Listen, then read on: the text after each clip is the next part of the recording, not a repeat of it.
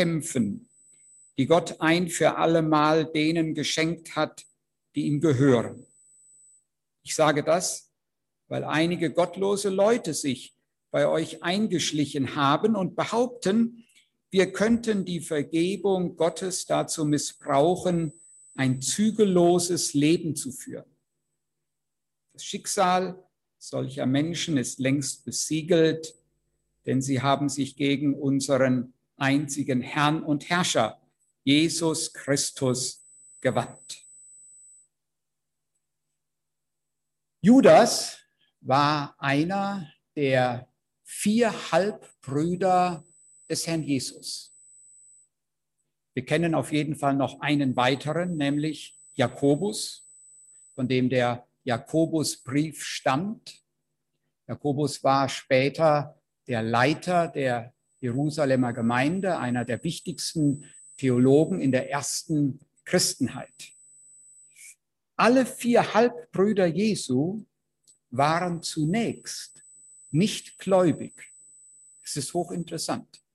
Obwohl sie mit Jesus aufgewachsen waren. Sie haben die Wunder Jesu wahrscheinlich miterlebt, haben äh, ja sein anderes Leben miterlebt, zu Hause im elterlichen Haus. Ähm, Jesus ist ja dort 30 Jahre großgezogen worden, hat gearbeitet bei seinem Vater. Und die vier Halbbrüder haben das miterlebt und trotzdem glaubten sie nicht an ihn, dass er der Messias ist. Johannes Evangelium wird das mal ausdrücklich gesagt. Man überliest diese Stelle sehr schnell. Johannes Evangelium Kapitel 7, Vers 5. Ich lese uns einmal diesen Vers vor. Da heißt es, denn selbst seine Brüder glaubten nicht an ihn. Irgendwann später, wahrscheinlich nach der Auferstehung Jesu, sind sie zum Glauben gekommen. Denn in der Apostelgeschichte 1 werden sie bereits als zur Gemeinde zugehörig beschrieben.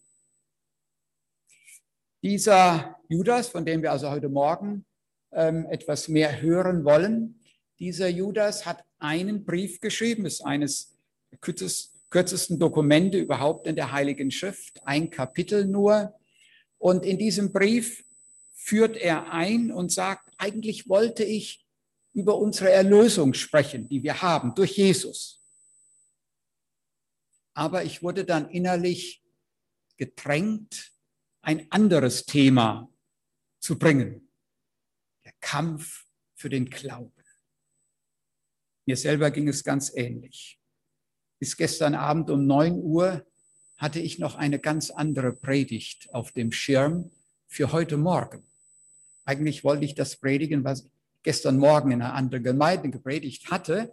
Aber als ich gestern Abend nochmal die Predigt so durchging, fühlte ich mich gedrängt, etwas anderes zu predigen. Ich weiß auch nicht warum. Manchmal hat man solche seltsamen Erfahrungen und dann bin ich auf diese Predigt hier gestoßen und blieb daran hängen. Hatte das Empfinden, ich muss heute Morgen dieses Wort an uns weitergeben. Der Kampf für den Glauben. Interessant, schon in der ersten Gemeinde, wir lesen es hier, schon in der ersten Gemeinde waren Irrlehren eingedrungen. Die kamen gar nicht mal von außen, von der gottlosen Welt, sondern sie kamen eigentlich von innen, von Theologen, falschen Brüdern, manchmal im Neuen Testament von gesprochen. Diese Irrlehren drohten die Gemeinde zu zerreißen. Ein Beispiel für diese Irrlehren haben wir in Apostelgeschichte 15, Apostelkonzil, das verhandelt ja ganz ausführlich über jüdische Irrlehren, die dort eingedrungen waren, dass nämlich die Judenchristen sagten, alle, die aus den Heiden sich bekehren zu Jesus, die müssen sich beschneiden lassen, also die Männer, die müssen sich beschneiden lassen und müssen die alttestamentlichen Gesetze halten. Das schuf eine große Verwirrung in der ersten Gemeinde. Und im Apostelkonzil haben dann die Apostel diskutiert und schlussendlich sagten sie, der Heilige Geist hat uns geleitet bei unseren Diskussionen und hat uns gezeigt, nein, Heidenchristen, die an Jesus glauben, sind nicht verpflichtet, die alttestamentlichen Gebote zu halten, mit vier Ausnahmen, die werden dort ähm, aufgezählt, müssen wir jetzt nicht einzeln darauf eingehen. Das ist ein Beispiel für eine Irrlehre, die die Gemeinde Jesu ganz früh bedroht hat. Viele andere Irrlehren sind eingedrungen, schon in der alten Kirche, dann aber auch in 2000 Jahren Kirchengeschichte und natürlich auch heute. Und ich möchte heute Morgen ganz besonders drei ähm, Herausforderungen nennen, mit denen wir es zu tun haben. Drei Irrlehren, die vertreten werden, sowohl global wie auch in der Gemeinde Jesu. Die erste Irrlehre, die generelle Leugnung der Wahrheit. Die generelle Leugnung der Wahrheit. Schon seit einigen Jahren, etwa 20, 30 Jahren, gibt es Soziologen und Philosophen, die sagen, es gibt keine absolute Wahrheit. Alles ist relativ. Jeder, der behauptet, es gäbe eine absolute Wahrheit, diskriminiert die anderen Positionen. Deswegen darf das nicht zugelassen werden. Ich darf nur sagen, das, was ich für mich als Wahrheit habe, das ist meine subjektive Wahrheit. Aber ich muss respektieren, dass mein Nachbar zur Rechten, mein Nachbar zur Linken eine andere Wahrheit hat.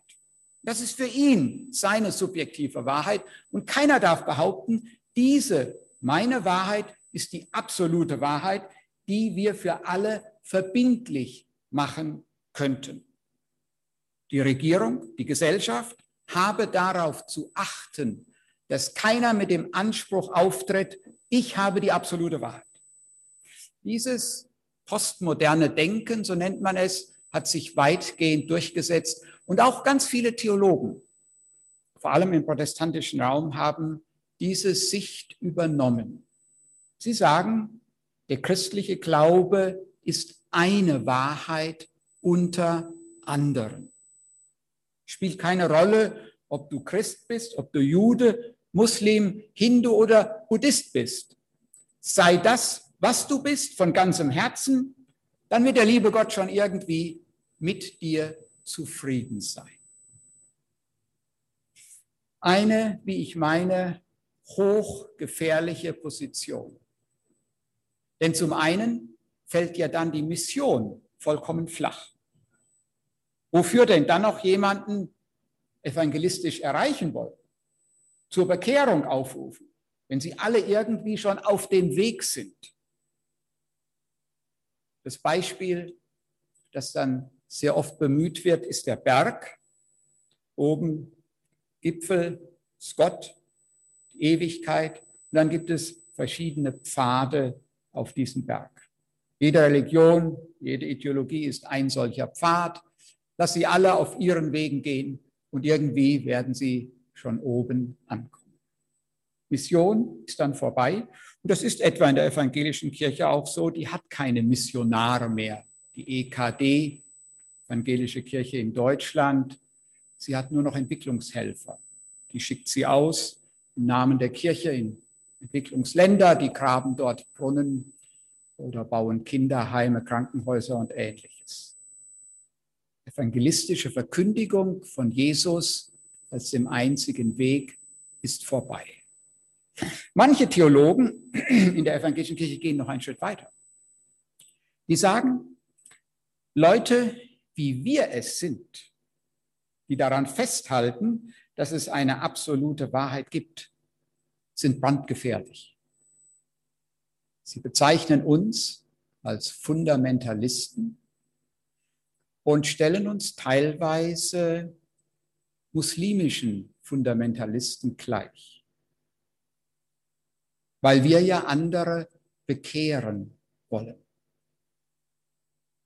Hände weg von solchen Evangelikalen. Wenn in den Medien über uns, über die evangelikalen Freikirchen berichtet wird, dann erleben wir ein äußerst kritisches Bild unserer Kreise. Es wird gewarnt vor engstirnigen, ewig gestrigen, fundamentalistischen Christen.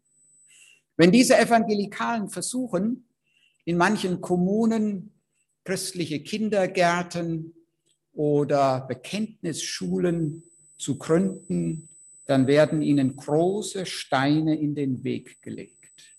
Vor allem, vor allen Dingen von Politikern aus der linksliberalen Ecke, Grünen, Linken, SPD-Land. Kürzlich noch ein solcher Fall in Norddeutschland wieder gewesen, wo die Christen sich massiv verteidigen müssen, in die Ecke gedrängt fühlen, ihnen nicht das erlaubt wird, was eigentlich vom Grundgesetz her erlaubt ist. Als Christen, als Fundamentalisten, als Evangelikale müssen wir an dieser Stelle Farbe bekennen. Wir müssen für unseren Glauben kämpfen. Denn unser Glaube ist ein absoluter Glaube. Jesus Christus hat von sich gesagt, ich bin der Weg, die Wahrheit und das Leben. Niemand kommt zum Vater außer durch mich. Das ist ein Absolutheitsanspruch. Ganz ähnlich wie der Islam.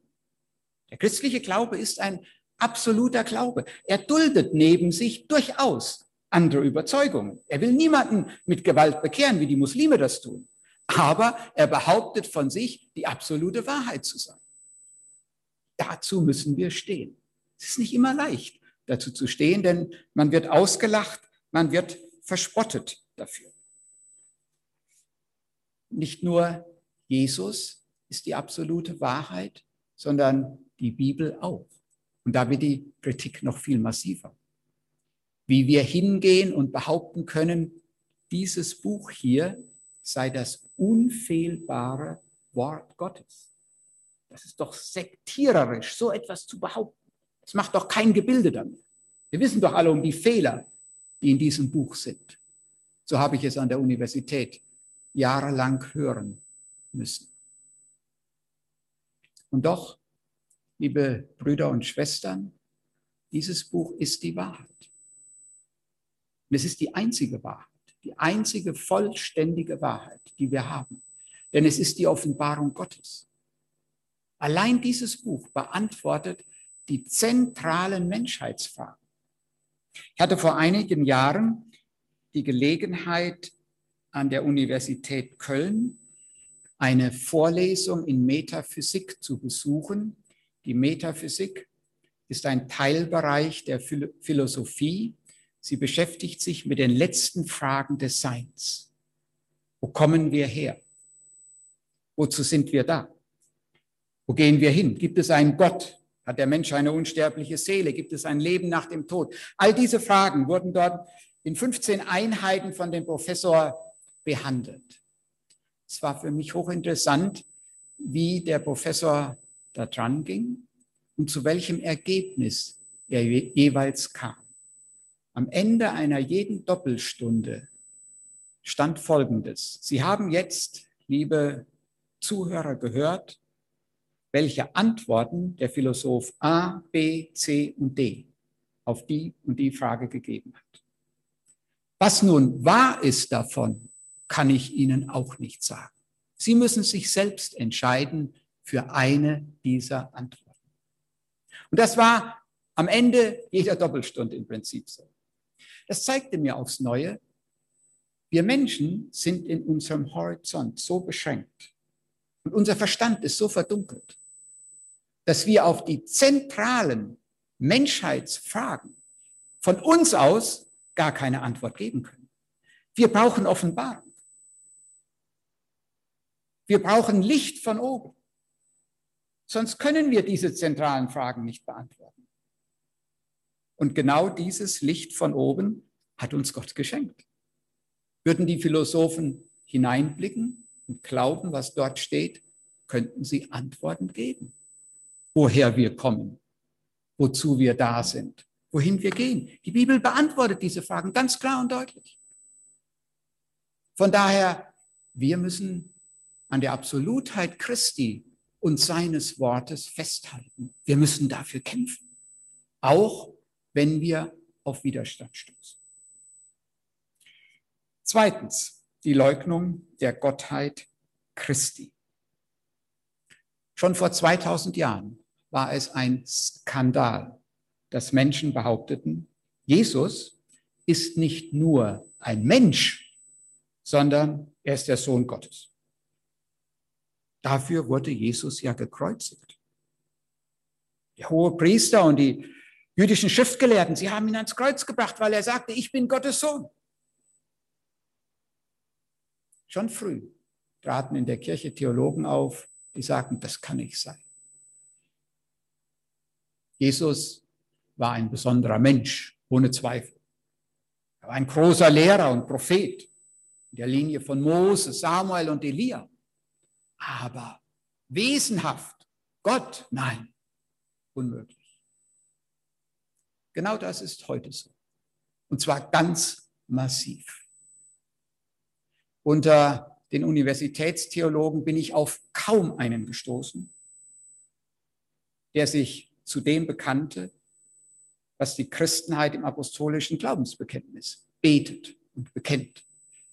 Jesus Christus von der Jungfrau Maria geboren, die Sünden der Menschen gestorben, am dritten Tage auferstanden, es wird abgelehnt.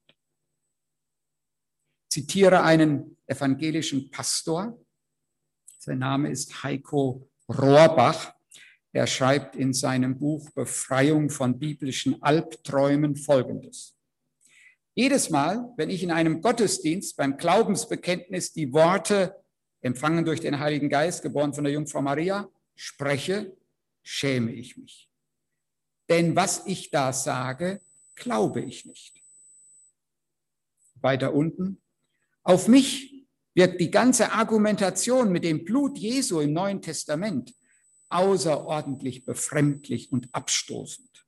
Die Konstruktion, das Blut Jesu habe fließen müssen, um einen zornigen Gott mit der Welt zu versöhnen.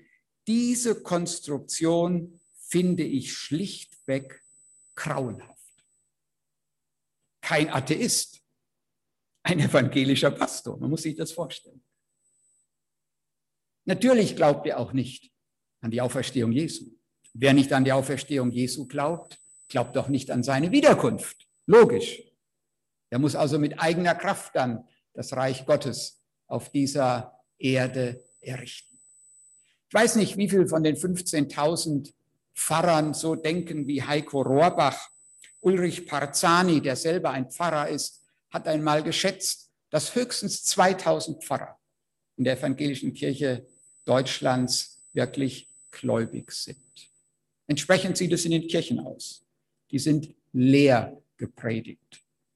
Denn das Evangelium, Kreuz und Auferstehung, können diese Pastoren nicht mehr predigen. Es bleibt übrig zu sagen, seid nett zueinander, folgt dem großen Lehrer Jesus nach und ähnliches, aber Sündenvergebung, Wiedergeburt, Wiederkunft, all das sind Themen, die ausgespart bleiben, weil man nicht mehr daran glaubt. Das dritte und letzte, die Leugnung der biblischen Moral. Wer den biblischen Jesus verloren hat, wer die biblische Dogmatik nicht festhält, der verliert nach und nach auch die biblische Ethik, die biblische Moral. Und das erleben wir in unserer Zeit und in unseren Kirchen sehr deutlich. Die Heilige Schrift lehrt, Gott steht im Zentrum. Er ist Nummer eins. In unserer Welt sieht es anders aus. Der Mensch steht heute im Zentrum. Alles dreht sich um ihn. Der Mensch wird vergöttert, regelrecht vergöttert. Wir sprechen von Idolen. Sie werden angebetet, ihnen wird gehuldigt. Gott, man hat ihn völlig vergessen. Ihn gibt es ja gar nicht, sagen die großen Philosophen und Wissenschaftler. Eine Einbildung der Frommen, ein Trost für die Schwachen, Opium fürs Volk. Demut ist kaum noch unter den Menschen zu finden. Propheten Micha, Kapitel 6, Vers 8, sagt der Prophet, es ist dir gesagt, Mensch, was gut ist und was Gott von dir fordert, nämlich Gottes Wort halten und Liebe üben und demütig sein vor deinem Gott. Wo finden wir das heute noch? Demut vor Gott, sich beugen vor dem Allmächtigen. Gottes Wort sagt, wir sollen der Wahrheit verpflichtet sein. Authentisch, ehrlich, aufrichtig. Wie sieht diese Welt heute aus? Lug und Trug bis in die Gemeinden hinein. Aufrichtigkeit, Ehrlichkeit, vielfach Fehlanzeige. Gottes Wort sagt, wir sollen die eheliche Treue hochhalten. Bis zum Tode. Wie sieht die Realität aus? Lebensabschnittspartnerschaften werden heute praktiziert. Man ist für eine gewisse Zeit zusammen. Wenn man sich nicht mehr versteht, dann trennt man sich und geht eigene Wege und sucht sich wieder einen anderen Partner. Bis hinein in christliche Gemeinden. Gottes Wort sagt, eine Ehe ist eine lebenslange Verbindung von einem Mann und einer Frau. Wie sieht es heute aus? Ein Mann und eine Frau gibt es noch, ja, auch als Ehe. Aber man setzt daneben gleichberechtigt, auf gleiche Stufe, die sogenannte Homo-Ehe, die Ehe zwischen zwei Männern oder zwei Frauen.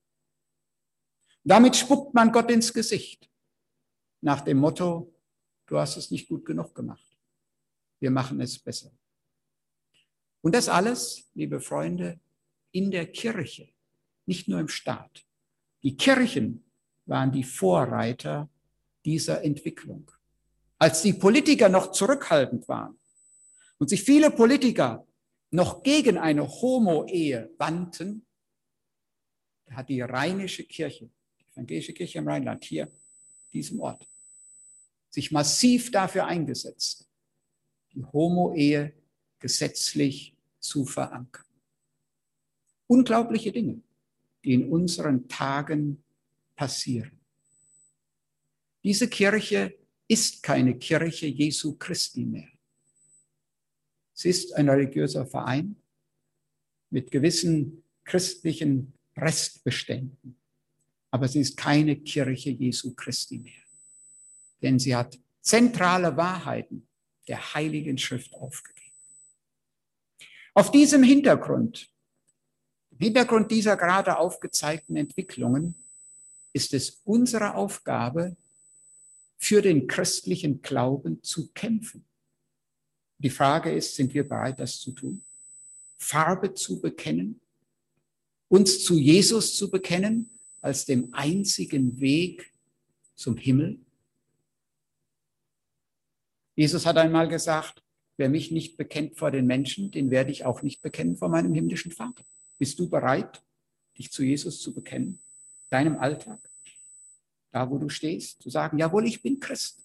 Und für mich gelten die Anweisungen der Heiligen Schrift, ihre Moralvorstellungen. Kein Sex vor der Ehe. Treu sein in der Ehe. Nicht lügen und betrügen. Wie schnell ist es heute möglich? Ich hatte kürzlich eine Diskussion mit unserer Tochter. Sie, die jüngste Tochter studiert noch und sie musste eine recht schwierige Klausur über Internet schreiben. Dann sagt sie, Papa, ich weiß ganz genau, meine Kommilitonen, die betrügen jetzt nach Strich und Faden. Aber ich bin ja Christ. Ich darf ja nicht betrügen, nicht wahr? Ich muss doch jetzt nur das wiedergeben bei der Klausur, was ich auch gelernt habe und darf nicht im Handy unten gucken. Ja, sage ich, so ist es. Das musst du. Du musst standhaft bleiben. Auch wenn vielleicht 90 Prozent deiner Kommilitonen jetzt betrügen und gute Noten bekommen werden. Und du wirst vielleicht nur eine drei oder eine vier bekommen, aber du musst trotzdem standhaft bleiben. Gott wird dich dafür segnen. Wenn wir standhaft bleiben, wenn wir Gottes Wort umsetzen, in einer gottlosen Zeit und Welt, wird Gott sich zu uns bekennen. Wer die Wahrheit hat und der Wahrheit treu bleibt, hat den längeren Atem. Judas ruft uns heute Morgen dazu auf. Ein ganz aktuelles Thema. Der Kampf für die biblische Wahrheit. Der Kampf für das Evangelium. Der Kampf für die moralischen Grundsätze der Heiligen Schrift. Ist heute aktueller als noch vor 30, 40 Jahren, war immer aktuell, aber es gab Zeiten, wo das Christentum doch einen größeren Einfluss hatte und ähm, vieles noch ganz anders lief als heute. Und deswegen sind wir heute in ganz besonderer Weise gefordert. Unsere Vorfahren hatten gegen Ideologien wie den Nationalsozialismus und den Kommunismus zu kämpfen und wurden angefeindet. Wir haben Ideologien gegen Ideologien wie die Postmoderne, den Materialismus oder den Islam zu kämpfen und für die Wahrheit einzutreten und werden entsprechend an dieser Stelle angefeindet. Sind wir bereit, auch Verfolgung zu ertragen um Jesu willen? Judas macht uns Mut. Wir dürfen wissen, wenn wir auf der Seite Jesu bleiben, der Seite der Wahrheit bleiben, werden wir schlussendlich den Sieg davon tragen. Denn Jesus ist der Sieger. Und er wird zurückkehren in Macht und Herrlichkeit und alle Knie werden sich vor ihm beugen. Auch die Knie derer, die jetzt über ihn spotten, ihn verleugnen, die sagen, es gibt überhaupt keinen Gott. Sie alle werden bekennen, Jesus ist der Sohn Gottes. So sagt es Philippa 2. Und so wird es geschehen, vielleicht in gar nicht so ferner Zeit. Wir sind aufgefordert, heute Farbe zu bekennen, heute zu Jesus zu stehen, damit er seine Gemeinde weiter bauen kann, damit Menschen gerettet werden. Und er rettet heute noch Menschen. Gerade die Gemeinden, die treu zu ihm bleiben, erleben Wachstum. Dort, wo die anstößige Botschaft vom Kreuz gepredigt wird und die Menschen zur Umkehr gerufen werden, zu Christus gerufen werden, dort finden Menschen zum Glauben. Das ist unsere Aufgabe, unser Auftrag. Und die wollen wir diese Aufgabe beherzt angreifen. Gott segne uns dabei. Amen. Ich leite uns im Gebet. Lasst uns aufstehen und miteinander beten. Lieber Vater im Himmel, danke, dass du uns in deinem heiligen Wort sehr deutlich zeigst, dass wir uns bereithalten sollen, um für die Wahrheit deines Wortes einzutreten. Mitten in einer postmodernen Zeit, die von keiner Wahrheit mehr wissen will. Herr, dein Wort ist die Wahrheit und du selbst bist die Wahrheit. Wir treten nicht ein für das Christentum oder für irgendeine Konfession. Sie alle haben oft geirrt, aber wir treten ein für dich, Herr Jesus, und für dein Wort, die heilige Schrift des Alten und Neuen Testamentes. Gib uns Kraft und erfülle uns mit deinem Heiligen Geist, dass wir dies in unserem Alltag tun. Dort, wo du uns hinstellst, in der Nachbarschaft genauso wie im Studium oder in unserem Job, den wir momentan haben. Lass uns Zeugen von dir sein, Herr, damit du dein Reich bauen kannst damit Menschen in dir Heil und Rettung finden und deine Gemeinde, Gemeinde Jesu, die wahre Gemeinde Jesu gebaut wird. Und du baust sie bis zu dem Tag, da du wiederkommst. Wir freuen uns, Herr, auf diesen Tag, wenn du wiederkommen wirst in Macht und Herrlichkeit und wenn sich herausstellen wird, dass das, was dein Wort sagt, die Wahrheit war und die Wahrheit ist. Dir, dem dreieinigen Gott, Vater, Sohn und Heiligen Geist sei Lob, Preis und Ehre, nun und für alle Zeit. Amen. Wir nehmen bitte wieder Platz.